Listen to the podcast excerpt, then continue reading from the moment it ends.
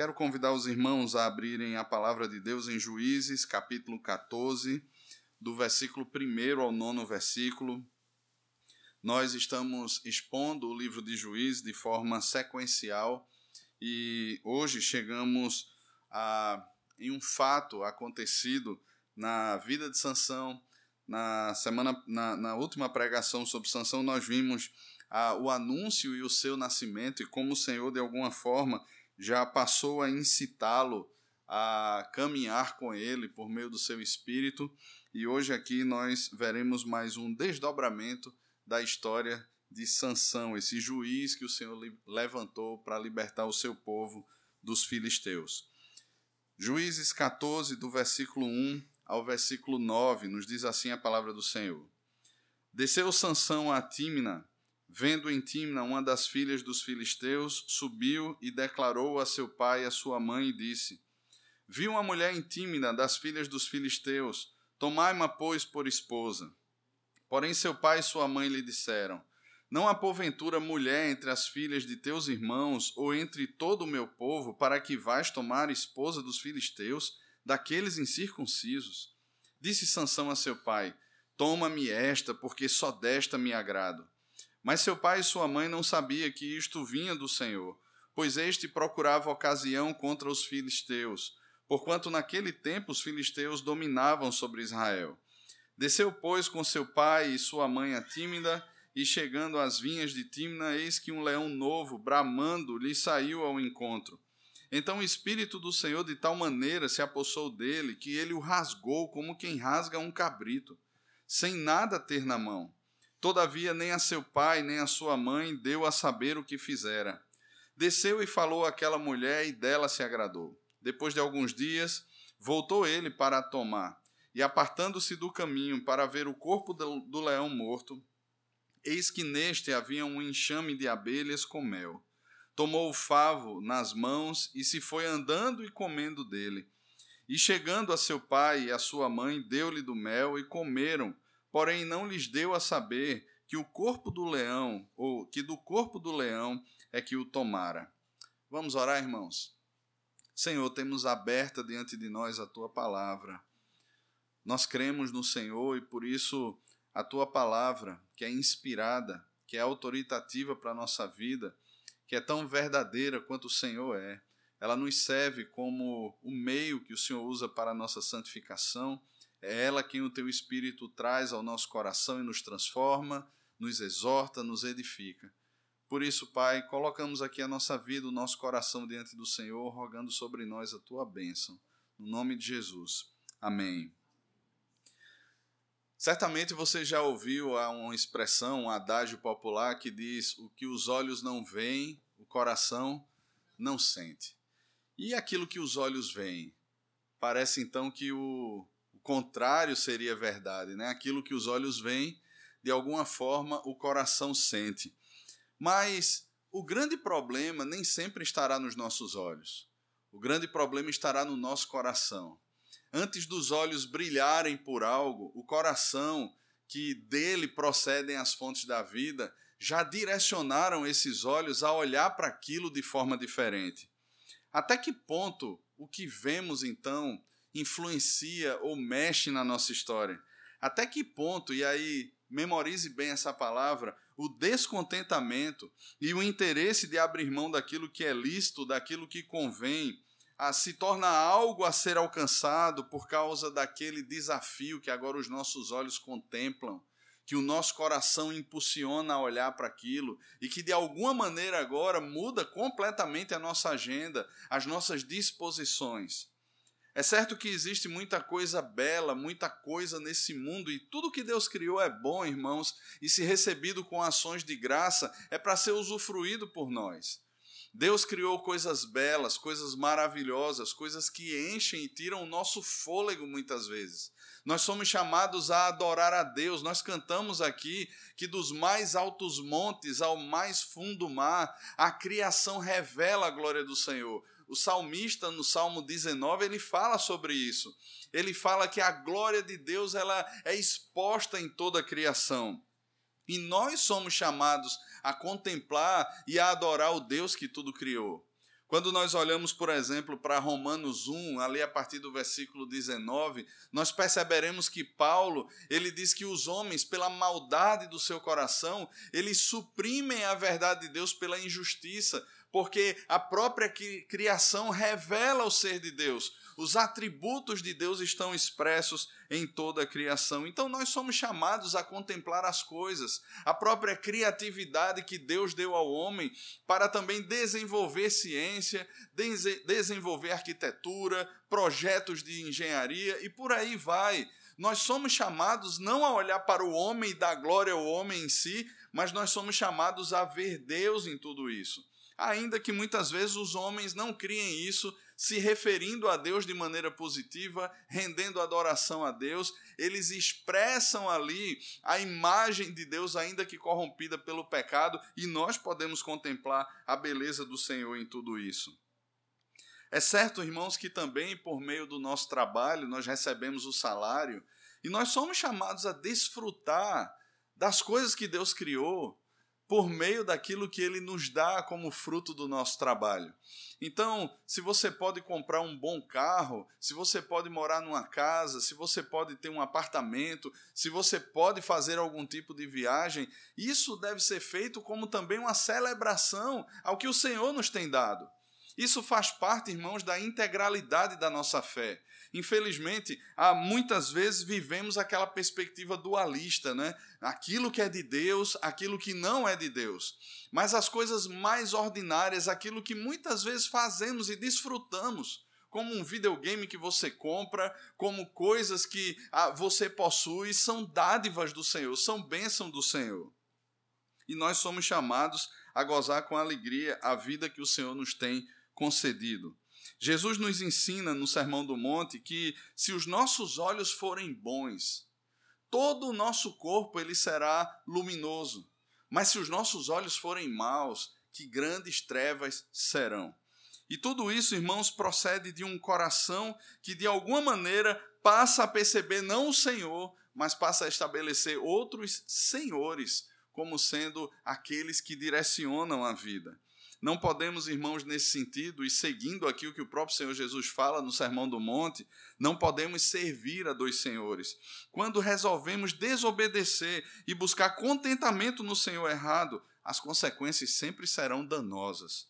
O ritmo de vida, a ingratidão, o tipo de adoração requerida por esse falso Deus, gerará no nosso coração a inveja, a cobiça e certamente tudo isso como fruto desse descontentamento constante.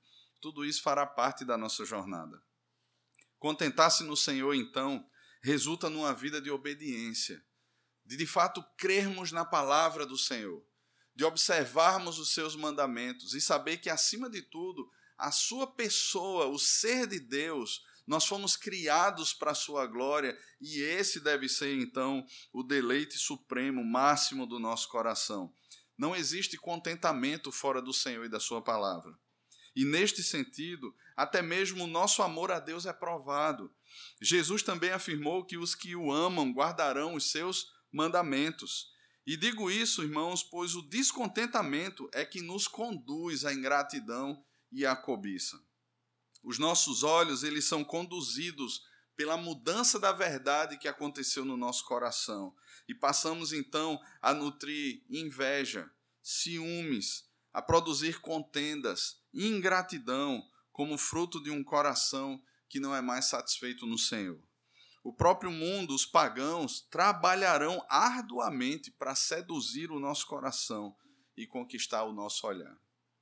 No último sermão, nós vimos que Deus iniciou a libertação do seu povo, ainda que o seu povo, que estava cativo sobre o poder dos filisteus, não tivesse clamado ao Senhor por libertação.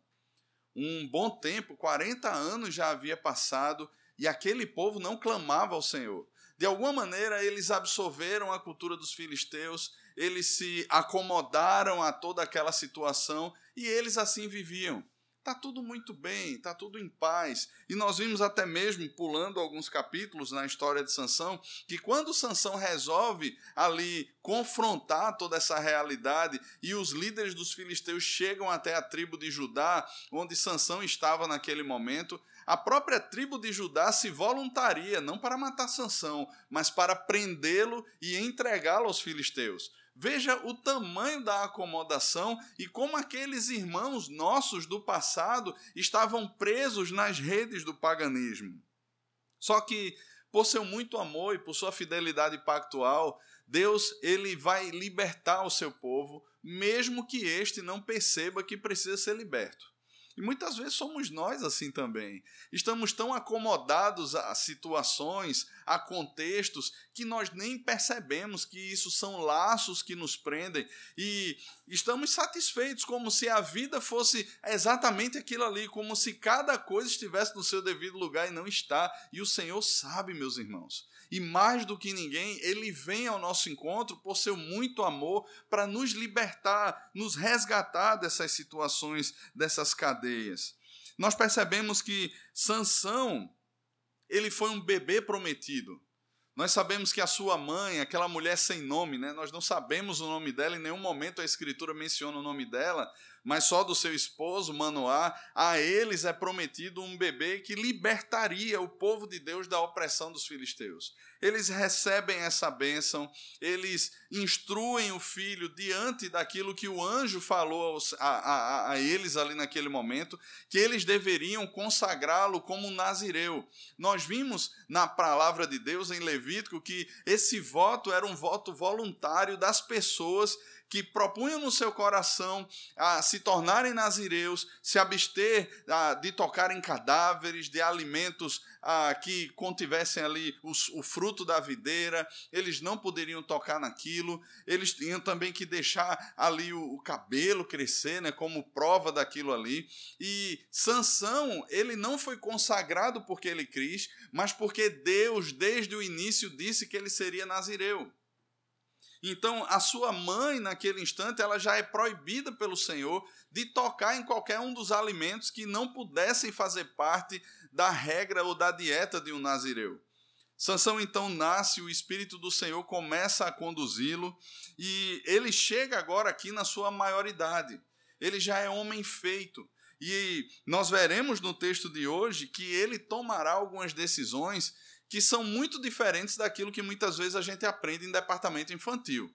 Ah, o imaginário de muitas crianças dos nossos dias e talvez aquilo que nós crescemos ouvindo no nosso imaginário, Sansão seja apenas aquele homem forte, aquele valente guerreiro. E todo mundo canta de alguma maneira, né? Eu já cantou, eu quero ser forte e valente como Sansão.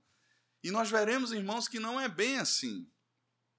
Sansão ainda que com força física, e nós veremos que essa força não é produto da sua consagração, nós veremos que quando ele age com força, ele age porque o Espírito de Deus se apossa dele, o toma. Nós perceberemos que Sansão é um dos juízes mais fracos, mais pecadores, mais quebrados que existem de todos os juízes. Na verdade, o declínio espiritual estava tão grande aqui que o coração de Sansão era muito mais paganizado do que de fato obediente ao Senhor e à sua palavra. Tendo com base tudo isso que nós falamos, irmãos, eu convido vocês a pensarmos no seguinte tema: quando os olhos governam. Quando os olhos governam. Em primeiro lugar, quando os olhos governam, nós somos governados por nossa vontade. Nós somos chamados a obedecer a nossa vontade. Olhe para o versículo 1 e para o versículo 2 o que diz a palavra do Senhor. desceu Sansão a Tímina, vendo ele em Tímina uma das filhas dos filisteus, subiu e declarou a seu pai e a sua mãe e disse: Vi uma mulher em Tímina das filhas dos filisteus, tomai-ma pois por esposa. Porém, seu pai e sua mãe lhe disseram: Não há porventura mulher entre as filhas de teus irmãos, ou entre todo o meu povo, para que vás tomar esposa dos filisteus, daqueles incircunciso? E circuncisos, disse Sansão a seu pai: Toma-me esta, porque só desta me agrado. Nós passamos, irmãos, quando os nossos olhos ou quando as nossas vontades, os nossos desejos governam, nós nos tornamos escravos desses desejos. Nós somos governados por ele. Nós somos dirigidos por nossa vontade. Veja o que é que está acontecendo aqui. Quando você olha para Êxodo capítulo 34, ou quando você lembra aí de Juízes no capítulo 2, no final do capítulo 2, nós vemos proibições claras do Senhor quanto a tomar das filhas ou dos filhos dos habitantes da terra, porque eram pagãos. Existia a lei de Deus apontando, inclusive, as consequências do pecado de se tomar de um povo que não fosse o povo do Senhor. O casamento misto, nesse sentido, é totalmente proibido pelo Senhor. Deus não tem um pacto nesse sentido com o paganismo. E, meus irmãos, o resultado dessa associação, o resultado de uma caminhada assim seria a inserção no povo de Deus de falsos ídolos. O cuidado de Deus com o seu povo era exatamente sobre isso. Porque à medida que o povo casasse com povos da terra, adoradores de Baal, adoradores de, de Mamon, adoradores de Dagon e por aí vai, o seu povo então estaria sujeito, submetido aos ídolos dos povos da terra. E seria muito difícil, porque veja, você está criando o seu filho, você está educando o seu filho de uma forma, e de repente o pai ou a mãe, e era, que era adorador de Baal, estava ali conduzindo o seu filho a um outro tipo de adoração. O resultado, irmãos, nós vemos aqui de forma muito clara. O povo, por assimilar a cultura, fez isso várias e várias vezes. E ele colhia os frutos disso essa, essa descida na espiritualidade do povo, essa caminhada distante do Senhor, era o produto direto da assimilação, da absorção da cultura pagã a dos povos que habitavam ali a terra e que deveriam ter sido expulsos da terra. Sansão então ele olha aqui e diz assim: "Olha, eu vi e eu quero. Eu vi e eu quero." Veja como é arriscado seguirmos o nosso coração. Jeremias, no capítulo 17, vai dizer que o coração do homem ele é enganoso, é desesperadamente corrupto. Mas, irmãos, os olhos, eles são relatados como esses que, como o pastor Ricardo Barbosa coloca, né, são como as janelas do nosso coração e eles abrem a brecha para que nós comecemos agora a dar razão ao descontentamento do coração, buscando o contentamento naquilo que não é fonte de contentamento. Note que lá em Gênesis, no capítulo 3, quando a serpente se aproxima da mulher e ela começa aquele diálogo e a mulher é ludibriada, é enganada ali naquele processo, a mulher agora olha para a árvore de uma forma diferente. Aquela árvore se torna agradável aos olhos. Note também que foram os olhos que levaram Ló a contemplar as campinas do Jordão, aquelas campinas verdejantes. E quando Abraão diz assim: Olha, está havendo divisão entre os meus pastores e os seus pastores, para que não haja uma confusão maior, vamos fazer o seguinte: se você escolher para um lado, eu vou para o outro. E Ló olha de um lado o deserto e do outro lado as campinas do Jordão. Ló olha e diz assim: as campinas do Jordão. Mas não só isso, irmãos. Nós temos vários outros relatos na Escritura de pessoas que cederam aos olhos. E o apóstolo João, na sua primeira carta, lá no capítulo 2, ele vai falar sobre a concupiscência dos olhos. A concupiscência dos olhos. O desejo maligno dos olhos. Mas lembre que os olhos eles são atraídos porque antes há um descontentamento no coração. E nós somos seduzidos. Há um, uma expressão que diz que parece que a grama do quintal do vizinho é sempre mais verde que a nossa. E é como se nós passássemos a olhar o que é que as pessoas têm. Por que, é que eu não tenho? O que é que me faltou? Será que foi mais disposição para estudar? Será que foi mais disposição para trabalhar? Mas eu quero que as pessoas têm. E meus irmãos, isso é quebra de um mandamento bíblico. Porque cobiçar a casa do próximo, cobiçar a mulher do próximo, cobiçar aquilo que pertence ao próximo e que Deus deu ao próximo, é quebra de mandamento, meus irmãos. Deus estabeleceu na sua palavra, e talvez essa fosse uma prática muito comum no Egito, no mundo pagão de onde Israel havia saído, mas não deveria ser assim no povo de Deus. Certamente os egípcios eram identificados por sua cobiça desenfreada, porque eles queriam tanto de alguém, eles queriam tanto ser aquela pessoa, eles queriam tanto possuir o que aquelas pessoas possuíam. E talvez durante aqueles 400 anos no Egito, Israel tenha se acostumado exatamente com isso. E nós vemos isso na caminhada de Israel. Porque muitas vezes durante a caminhada, a cerviz era tão dura que Israel disse assim: por que não ficamos lá? Eles sentiam saudade das cebolas do Egito porque de alguma maneira eles pensavam que aquilo que eles tinham lá de fato satisfazia o coração, alimentava, lhes dava conforto, segurança, lhes dava estabilidade. Irmãos, da nossa caminhada da fé, nós somos provados e passamos todos os dias por isso. Todos nós somos incitados por um coração descontente, por olhos ávidos por aquilo que enxerga e diz assim: Isso aqui é melhor para mim. Nós somos seduzidos pelo padrão de beleza dos nossos dias. Nós somos seduzidos por essa, essa luta desenfreada por possuir coisas, aquilo que os nossos olhos enxergam, e a publicidade, irmãos, está aí exatamente para isso. Eu lembro de uma pessoa que uma vez disse, né? Nós somos formados para provocar desejos no coração das pessoas que elas nem sabem que têm. E é exatamente isso a exposição das vidas nas redes sociais. As pessoas expõem as suas fotos, expõem os seus corpos. E de alguma maneira elas estão querendo se vender. Isso é uma venda. Aquilo que deveria ser privado ao esposo, à esposa, é usado como uma moeda de troca por curtidas ou por elogios, ou por autoafirmação. Casamentos que muitas vezes estão em frangalhos, estão quebrados, são postados como se fossem o cartão postal de algo perfeito, de algo que deveria ser invejado.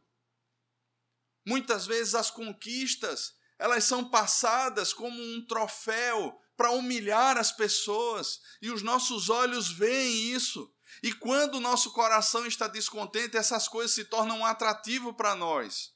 Porque nós passamos a olhar e pensamos assim: eu vou trabalhar mais, eu vou malhar mais, eu vou correr mais, eu vou fazer mais isso, eu vou comer menos, eu vou comer mais, eu vou comprar, eu vou adquirir, porque os meus olhos veem e o descontentamento do meu coração me atrai a isso. Eu preciso disso. Mas do que, que de fato nós precisamos, irmãos? O autor aos Hebreus, quando escreve a sua carta, ele está endereçando a uma igreja sofrida, que estava debaixo de uma segunda dura perseguição, muito pior do que a primeira. E ele fala ali sobre o sacerdócio, a obra perfeita de Cristo, e depois ele fala sobre fé. E é um texto que é muito mal usado, porque as pessoas olham a fé, a certeza de coisas que esperam, a convicção de fatos que não se veem. Então eu materializo o meu emprego, eu materializo o meu casamento. Irmão, isso é heresia. A certeza de coisas que esperam e de fatos que não se veem é a vinda de Cristo. É aquilo que Cristo fez na cruz. Ele já nos deu tudo o que é necessário. Os nossos pais da fé do passado, eles deram a sua vida morreram na esperança do Messias que viriam, homens dos quais o mundo não era digno. E da mesma forma nós somos chamados a correr, olhando para Jesus, aquele que nós não vemos, mas esperamos, e isto é fé, irmãos. Porque nós somos chamados a correr a carreira que nos está proposta, olhando firmemente para Jesus. Porque o tempo todo, irmãos, nós somos assediados.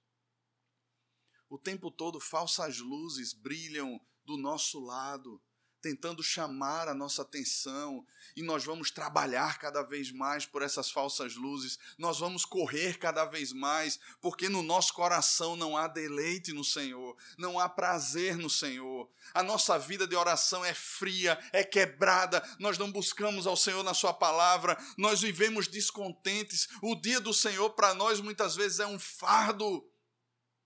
Nós abandonamos o manancial de águas vivas, pensamos e cremos, assim como Jeremias fala no capítulo 2 da sua profecia, que as cisternas que são rachadas, elas reterão águas suficientes para matar a nossa sede, mas não matam. Nós viveremos reclamando, o tempo todo murmurando. É como se nada nos satisfizesse nós mudamos de emprego, nós mudamos de casa, nós mudamos de país, nós mudamos de vida. Muita gente se separa exatamente por isso, porque enxerga na outra pessoa a felicidade, mas irmãos, é como um saco furado. Quanto mais se coloca, mais se esvai, mais se tem fome, mais se tem sede, porque essas coisas de fato não saciam. Não saciam.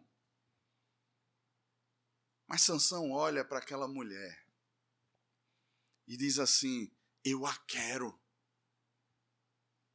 É isso que eu quero. Porque ela me atrai. Porque ela provoca em mim arrepios. Porque ela faz com que os meus olhos brilhem. Perceba, irmãos, nada disso é uma característica bíblica para que alguém decida ter alguém, e principalmente porque era contrário à palavra de Deus, à vontade do Senhor. Ele não busca, ele não olha para as mulheres do seu povo. Ele não escolhe dentre aquelas que faziam parte do seu povo. Mas ele é conduzido pelo seu coração a olhar para aquilo que ele não pode aquilo que é contrário à lei de Deus e ele se entrega a isso. Eu quero. Porque só desta eu me agrado. Só desta. O olhar travou ali. A obsessão tomou conta do coração. E ele disse: Só desta eu me agrado. Você conhece pessoas obcecadas? Se não for isso, não vale. Enquanto eu não conseguir isso, eu não serei feliz.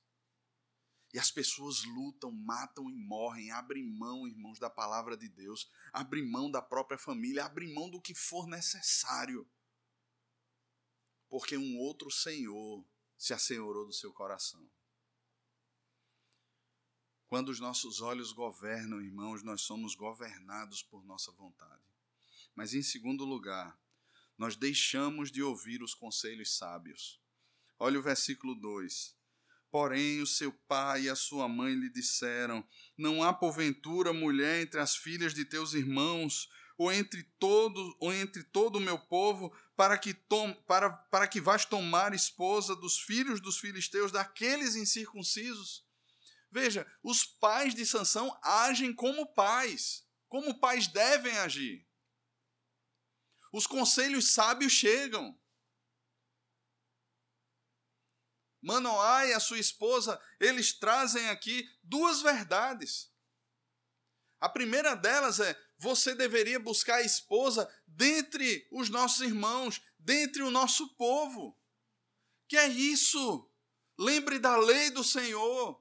Lembre de quantas quedas, de quanta coisa assimilada, de quanta coisa que já foi abraçada por desobediência. Não há filhas, não há mulheres, não há alguma mulher que lhe agrade dentre todo o seu povo. Meus irmãos, estamos falando de doze tribos. De norte a sul de Israel. Será que não existia uma moça que agradasse aos olhos de Sansão? Ele poderia peregrinar por todas as tribos. Ele tinha liberdade para isso. Mas ele olha exatamente para aquela que ele não poderia olhar. E ele despreza o conselho sábio dos seus pais. E há um segundo aspecto aqui, meus irmãos. Manoá faz questão de dizer aqueles incircuncisos, fora do pacto, Deus não tem compromisso nenhum com os filisteus, meus irmãos. Deus tem compromisso com o seu povo. E você está correndo para alguém fora do pacto, meu filho, que é isso, não faça isso. Mas Sansão ele despreza os conselhos sábios. Meus irmãos, esse é outro tema que a palavra de Deus está repleta de verdade sobre conselhos. Eu quero ver, perceber isso com os irmãos de duas perspectivas. A primeira delas, aos que são pais ou que em breve serão pais. Veja, Deus colocou os pais como autoridade sobre os filhos. Na nossa sociedade moderna, corrompida pelo pecado, os filhos são autônomos. Os pais, eles foram retirados da sua posição de pai por conta de uma filosofia demoníaca chamada construtivismo. Eles são colocados junto dos seus filhos para colaborar com o conhecimento e o crescimento dos seus filhos. A figura do mestre, ela é retirada pela figura de alguém que colabora, de alguém que está ali simplesmente para orquestrar o conhecimento. Então, por conta disso, o quarto é do meu filho. Eu não posso entrar lá e mudar o quartinho dele, porque aquilo ali é propriedade privada dele dentro da minha casa. Por causa disso, eu não posso mais reprimir o meu filho. Afinal de contas, ele pode crescer cheio de traumas, cheio de problemas eu não posso discipliná-lo, eu não posso ah, trazê-lo de volta para o caminho, eu não posso questioná-lo, eu não posso proibi-lo, eu não posso confrontá-lo, afinal de contas, isso pode produzir traumas no coração dele. E nós temos, meus irmãos, uma sociedade doente, de filhos rebeldes que não respeitam seus pais, que não respeitam as autoridades. Eu lembro que uma vez num acampamento, um adolescente estava brechando as moças no dormitório feminino. E aí descobrimos isso, peguei o rapaz, disse assim: ó, você vai passar por essa disciplina aqui agora. Que é isso que você está fazendo? O menino ligou para o pai, o pai foi lá no acampamento e o pai foi me questionar. Eu disse assim: você sabe o que, é que seu filho estava fazendo? E o pai disse assim: jamais o meu filho faria isso. Ele ora no momento das refeições. Eu disse, é, ele engana muito bem. Que foi que você disse, pastor? Você está duvidando do caráter do meu filho? Eu disse, eu estou falando o que eu vi. E do que eu vejo costumeiramente nos acampamentos e na igreja também. Meu filho jamais faria isso ou agiria assim. Ele pegou o menino, colocou no carro e foi embora. Me pergunta onde esse rapaz, esse homem está hoje. E sabe, meus irmãos, essa falta de disciplina, essa falta de conselhos, nós acreditamos muito mais naquilo que os nossos olhos veem do que na verdade. Porque de alguma forma o nosso ego é ferido e nós desprezamos os conselhos. Nós, enquanto pais, nós precisamos, meus irmãos, criar os nossos filhos na disciplina e na admoestação do Senhor. Nós estamos preparando os nossos filhos, e é claro, a salvação deles não depende de nós. Não é um chamado aqui a colocá-los dentro de uma redoma de proteção e isentá-los de toda a confrontação e crescimento e discussão com as coisas que estão aí fora não é um chamado à alienação dos filhos, mas um chamado, irmãos, a instruirmos, a pastorearmos os nossos filhos, a de fato sermos pais de acordo com a palavra do Senhor, e não segundo a psicologia desse século, e não segundo a sociologia desse século.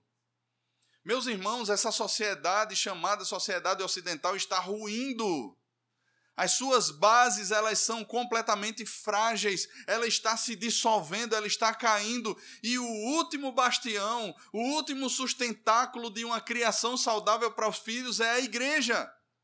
No entanto, parece que a igreja absorveu tanto desse mundo que os pais, eles se tornaram tão mundanos quanto os pais pagãos e não sabem criar os seus filhos.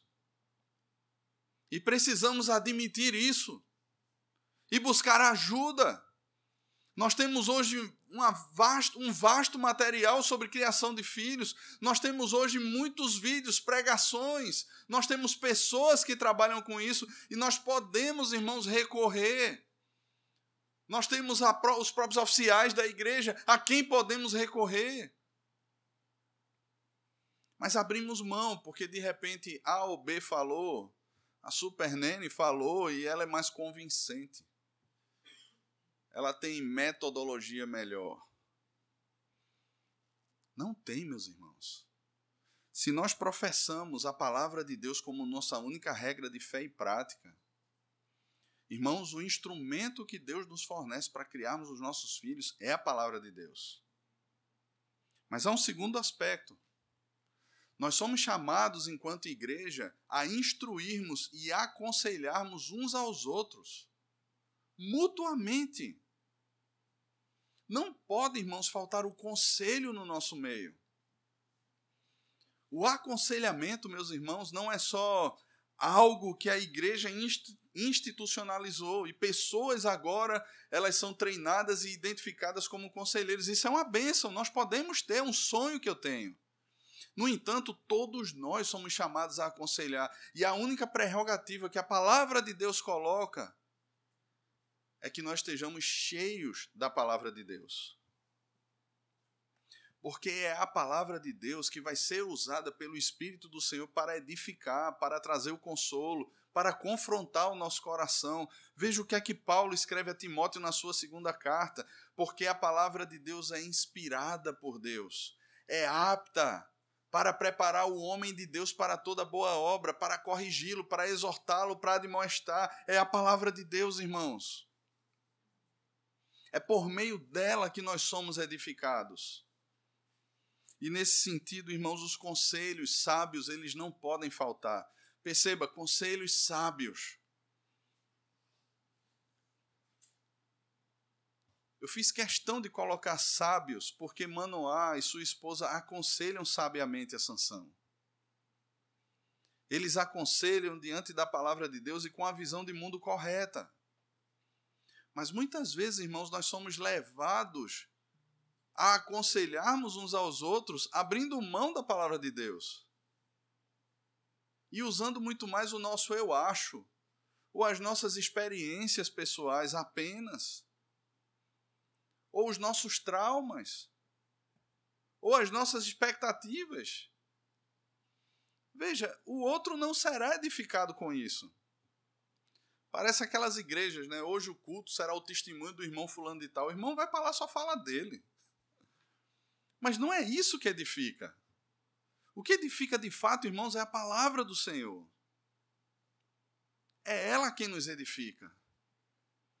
E nós precisamos, irmãos, encharcar o nosso coração, não simplesmente para a gente trabalhar, mas para que haja contentamento no nosso coração o nosso relacionamento com o Senhor. E a partir disso, a palavra, cada texto dentro do seu contexto, cada exemplo claro na nossa mente, é isso que o Espírito Santo vai usar para nos lembrar no momento em que Deus nos quiser usar. E todos nós, irmãos, somos chamados somos chamados para esse ministério, todos nós todos nós somos chamados para aconselhar. Não é algo restrito a pastores ou presbíteros ou a A ou B. Se a gente puder fazer curso, nós iremos fazer. Se nós pudermos trazer pessoas aqui para nos instruir mais nessa matéria, nós iremos fazer.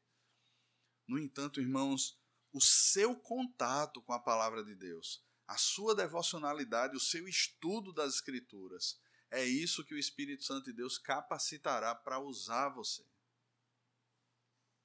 Em terceiro lugar, meus irmãos, quando os nossos olhos governam,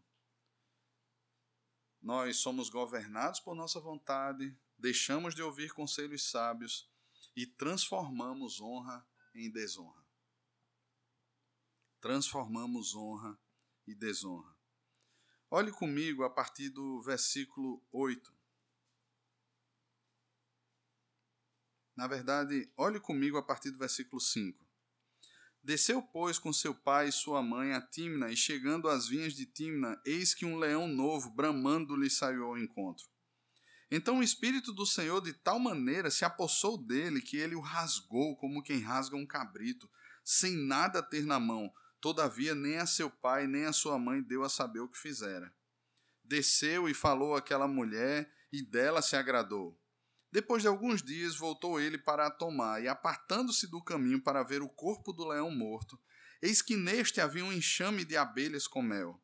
Tomou o favo nas mãos e foi andando e comendo dele, chegando a seu pai sua mãe deu-lhes do mel, e comeram, porém não lhes deu a saber que do corpo do leão é que o tomara. Veja, um leão novo sai ao encontro. Robert Chisholm, comentando esse texto, ele diz que aquele leão provavelmente era um leão já com a sua juba crescendo, era um animal que estava buscando afirmação. Então é, ele é muito mais agressivo e muito pior, e bem pior, do que um leão já maduro. Então aquele animal ele sai ao ataque e isso era algo comum naquele tempo. Hoje nós vivemos em cidades que os riscos são outros, né? Outros tipos de leões querem nos devorar na nossa cidade. No entanto, aquilo era algo completamente comum, principalmente porque as cidades eram pequenas, eram vilas. E a caminhada se dava por estradas que não eram pavimentadas como nós temos hoje, né, com veículos passando e atropelando os animais, não. Você andava a pé ou de repente amontado num jumento ou num cavalo e se tornava presa fácil para animais selvagens. E esse leão novo sai ao encontro de Sansão. E ele podia ser despedaçado facilmente por esse leão. Há quem diga que é cerca de uma tonelada a mordida de um leão. Imagina uma tonelada com dentes enormes estraçalhando os ossos do seu braço, da sua perna. Alguns dias atrás eu vi a foto de um homem que foi de um ribeirinho do Amazonas que foi atacado por uma onça. E ela pegou, a unha dela pegou na cabeça dele até aqui atrás. Irmãos, a foto era horrível, porque estava aberto. Ela rasgou o crânio dele, o pescoço e as costas estavam dilaceradas. Graças a Deus ele não morreu. Mas horrível a imagem. E certamente você já deve ter visto nos programas, né, na Discovery, sei lá mais onde, né, a, na NetGeo, sei lá o que, que você assiste e de repente você vê ali aqueles safaris e a quantidade de gente que ainda morre na África ou em outros países com muita floresta assim, aqui na Amazônia também, fruto de ataques de animais assim. E é difícil para qualquer homem sustentar um animal desse. Ele vem com tudo. É difícil você sustentar um pitbull quando ele está ali querendo pegar você ou um, qualquer outro tipo de cachorro a gente fica com medo de um animal que é muito leve. Mas ele tem dentes, ele rosna e ele vem para cima de você babando. Agora imagine um leão. A palavra diz que o espírito do Senhor se apossou de Sansão. Meus irmãos, o que o texto vai descrever para a gente é Sansão pegando aquele leão e rasgando ele no meio, como uma folha de papel, torando ele em dois. Veja que coisa maravilhosa o Senhor operou na vida de Sansão. Que força sobrenatural é essa? Isso não vem do homem, irmãos, e muito menos dos cabelos grandes de Sansão. Isso não vem porque Sansão é bom, porque Sansão é forte. Isso vem exatamente porque o espírito do Senhor de tal maneira se apossou dele e o resultado que ele rasgou, como quem rasga um cabrito. A palavra cabrito aqui é como se fosse um filhotinho, pequeno, indefeso, que você pega e talvez ali com a sua força você consiga rasgá-lo. Ele faz isso com um leão. Um leão buscando afirmação, com corpo de leão adulto e a ferocidade de alguém que quer o seu espaço, que quer alimentar os seus outros companheiros ou que quer satisfazer com gosto de sangue executando ali talvez a sua primeira morte. Sansão rasga esse animal em dois por causa do espírito do Senhor.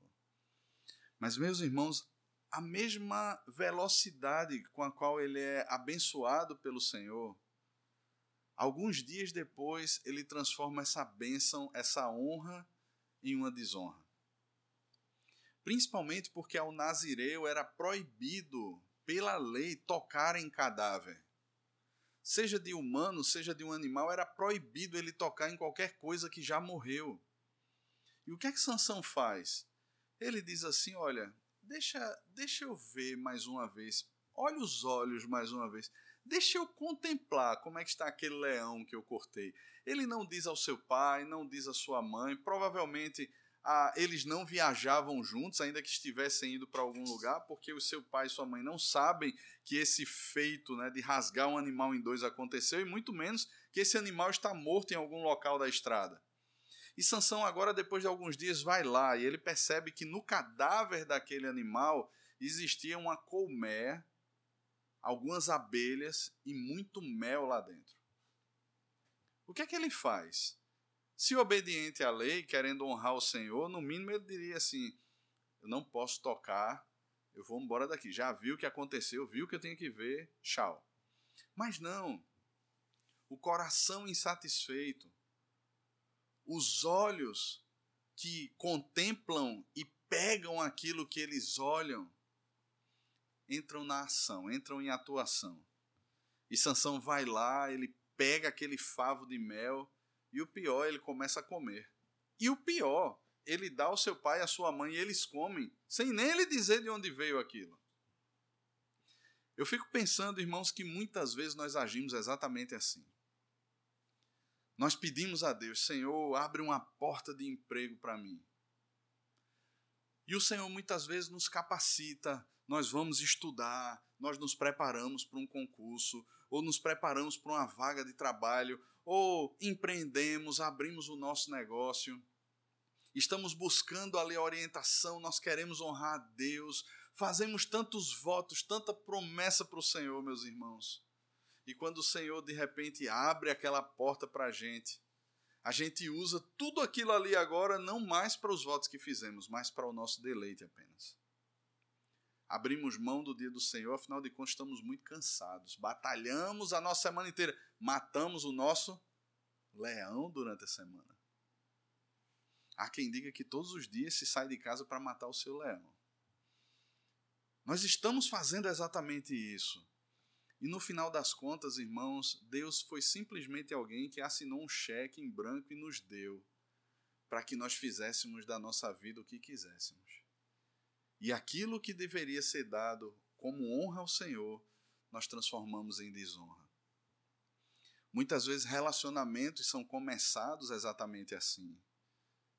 Nós queremos um bom casamento, nós queremos honrar o Senhor com isso e o próprio relacionamento com o tempo se tornará num ídolo.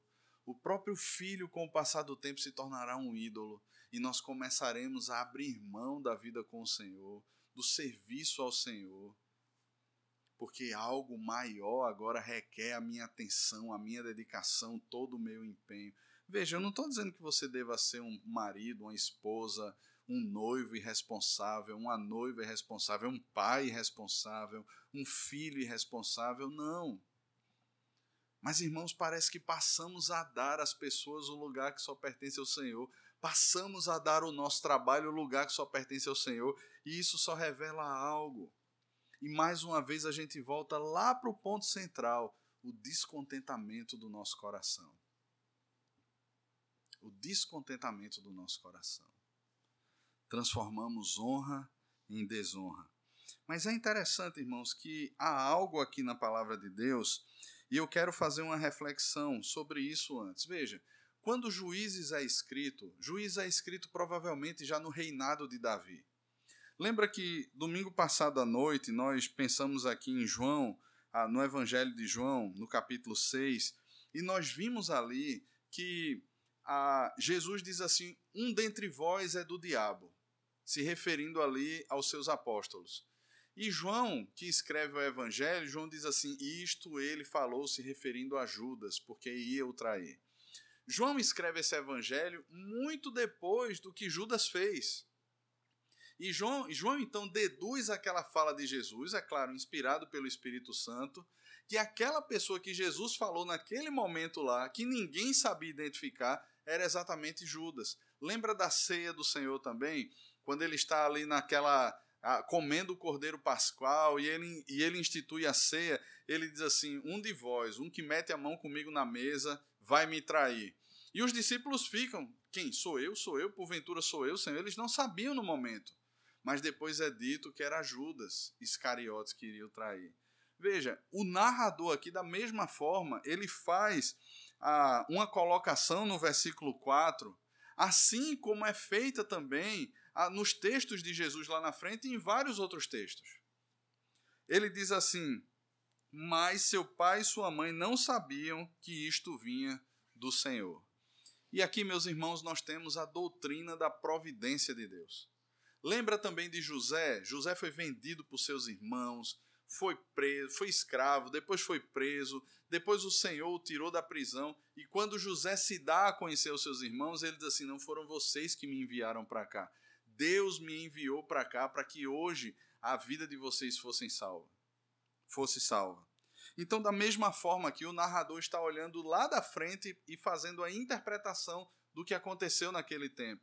Veja, Sansão é responsável por suas ações assim como nós somos. O fato de Deus estar aqui, está relatado na palavra de Deus que isto vinha do Senhor, Deus não está levando o coração de Sansão ao pecado. Deus não está induzindo Sansão ao pecado.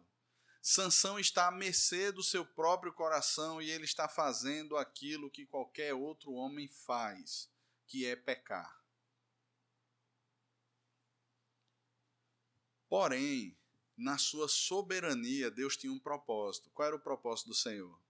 Libertar o seu povo do cativeiro dos filisteus.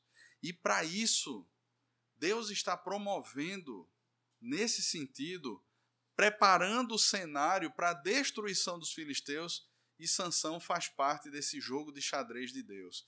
E Deus está simplesmente movimentando a peça como ele quer sem que ele seja o autor do pecado. Sansão é completamente responsável pelo seu pecado, mas Deus está articulando um plano para destruir os filisteus. Sansão colhe e vai guardar no seu corpo todos os frutos e na sua morte todos os frutos da sua desobediência. No entanto, meus irmãos, para resgatar o seu povo, Deus levanta Moisés, Deus levanta Sansão de alguma maneira o seu povo será conduzido. E de forma redentiva, muitas vezes Deus vai levantar pessoas assim. Foi assim na história de Israel. Quantos homens de Deus foram levantados assim nesse sentido? E hoje na nossa história, como é que isso poderia se aplicar? Deus não é autor, não é Deus que empurra você para o pecado, mas Deus pode deixar a mim e a você a mercê do nosso coração, e quando a mercê do nosso coração nós cometeremos pecados. E Deus soberanamente está administrando tudo isso para promover a sua glória. Não o pecado em si, mas a sua glória. E qual o propósito de Deus em tudo isso? Era libertar o seu povo. E qual será o propósito de Deus na nossa vida? Meus irmãos, nós só saberemos um dia, talvez olhando para o retrovisor e entendendo o porquê de determinadas coisas que vivemos no passado. Mas o fato é que Deus está aqui conduzindo a história e isso está muito claro para o narrador. E isso deve ficar muito claro para mim e para você. Queridos, nós não estamos aqui por acaso. Nós não estamos aqui e a sua vida, você não está aqui porque simplesmente é, existiram articulações ou porque você quis. Veja, na soberania, na administração de Deus, Deus já havia planejado isso aqui. Você não é obra do acaso, nem a sua vida está solta e desordenada nesse mundo mas Deus está conduzindo a história do seu povo, cuidando e pastoreando a sua igreja para os fins que ele mesmo determinou para a sua glória. E para esse pastoreio, para a nossa santificação, meus irmãos, Deus vai mover muitas peças. Deus vai agir de outras formas que muitas vezes nós dizemos assim: Senhor, eu não entendo o que está acontecendo comigo. E talvez a gente nunca entenda mesmo. Não são todas as perguntas que nós fazemos que obteremos a resposta. Não são. Mas de uma coisa nós podemos ficar certo, meus irmãos. Assim como Martinho Lutero afirmou uma vez, eu não sei por quais caminhos ele me conduzirá, mas de uma coisa estou certo. Eu conheço aquele que me conduz. E disso nós precisamos ficar certos. O Senhor está conduzindo a história do seu povo, até mesmo as quedas e fracassos humanos, para a sua própria glória. Três aplicações breves. Em primeiro lugar, as Escrituras, irmãos, nos apontam em várias passagens para os riscos reais de sermos seduzidos e conduzidos por nossa vontade. Duvide do seu coração. Questione as motivações. Davi orou e nos ensina a orar no Salmo 139, depois de expor a onisciência, o poder de Deus, ele diz assim: Senhor, vê se há em mim algum caminho mau. E essa deve ser a nossa oração, meus irmãos. Vê se há em mim, Senhor, algum caminho mau. Sonda e conhece o meu coração. Porque muitas vezes, irmãos, caminharemos perdidos achando que as nossas motivações são as mais belas são as mais corretas e justificaremos os nossos caminhos até. Ah, você não sabe o que aconteceu, você não sabe o porquê disso, o alvo que eu estou querendo no final das contas é bom. Meus irmãos, se não for uma condução da palavra de Deus. E veja, não é uma condução mística. Ainda que de certa forma seja. Porque de forma mística o Espírito Santo nos instrui, mas de acordo com a palavra e não de acordo com outras coisas, ou infantilidades, ou textos fora de contexto. O nosso coração é enganoso, meus irmãos. Em Mateus capítulo 4, em uma das suas tentações, o diabo leva Jesus para um monte muito alto. E lá ele diz assim: Olha, olha os reinos, veja. Ele está tentando Jesus com seus olhos.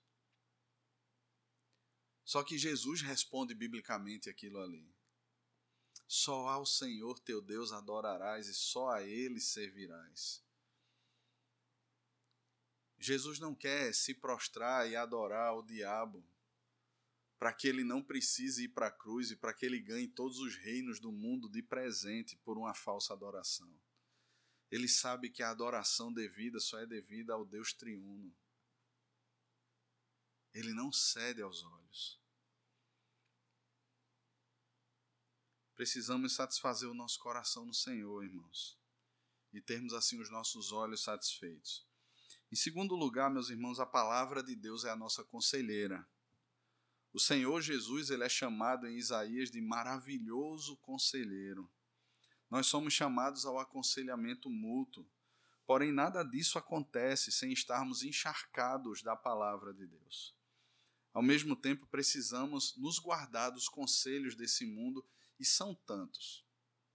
De forma constante, de forma dinâmica, o mundo aponta para mim e para você, dizendo assim: um caminho, dizendo: olha, aqui vai ser melhor, aqui você vai ganhar mais, aqui você vai ter mais, aqui você vai ser mais aplaudido. E parece que essa insatisfação do nosso coração é revelada no desejo de glória e nós abrimos mão de tantos conselhos sábios.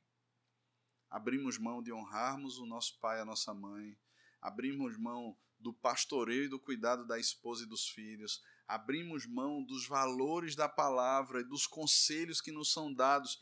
Você está indo para onde nesse namoro? O que é que você acha que isso vai dar? Nós abrimos mão de tudo isso, abrimos mão dos conselhos que nos são dados quanto à exposição nas redes sociais, abrimos mão de tanta coisa, meus irmãos. Porque nós queremos apenas o nosso coração como conselheiro e não, não pense que é só ele. O diabinho no seu ombro vai ficar aqui pulando e dizendo ao seu coração: é por aqui. E um mundinho no outro ombro vai ficar pulando dizendo assim: é por aqui tentando arrastar você e a mim mais uma vez para vivermos segundo o curso desse mundo, segundo a vontade do príncipe da potestade do ar. Pais, vocês possuem um papel tremendo nisso. Somos chamados a criarmos os nossos filhos na disciplina e na administração do Senhor, membros da igreja, nós somos chamados ao aconselhamento mútuo, à admoestação, à exortação em amor. Se um irmão pecar, vá lá, vá tratar com ele. Seja bíblico. Não queira se esconder. Cuidado com a fofoca. Cuidado com o disse-me-disse. Cuidado com a justiça própria. Somos chamados, irmãos, como membros do mesmo corpo, ao aconselhamento mútuo. Em último lugar, nós pedimos, nós estudamos, nós afirmamos querer honrar ao Senhor. Porém, cuidado. Muito cuidado com seu coração. Há um risco de transformarmos a honra em desonra e deixarmos de honrar a Deus e nos satisfazermos no Senhor e passarmos a desonrar o Senhor e sermos escândalo para o Evangelho. O risco de idolatria, de abrirmos mão do dia do Senhor, de abrirmos mão do cuidado do coração, de sermos cuidados por outro, é um risco iminente, constante, dinâmico. E nós precisamos, irmãos, o tempo todo orar: Senhor, tu que sondas e conheces o meu coração, vê se há em mim algum caminho mau. Cuidado para não transformar as bênçãos em maldição. Meus irmãos, que o Senhor nos abençoe. Que olhemos para a vida de Sansão, esse juiz tão imperfeito. Mas acima de tudo, lembremos do nosso juiz perfeito. Aquele que mesmo em meio às dores, mesmo em meio a perspectiva certa de tomar o cálice da ira de Deus. Não disse seja feita a minha vontade. Disse seja feito o que tu queres e não o que eu quero. A tua vontade. Nós somos chamados, irmãos, a olhar para Jesus. Ele é o autor e consumador da nossa fé. E assim corrermos a carreira que nos está proposta.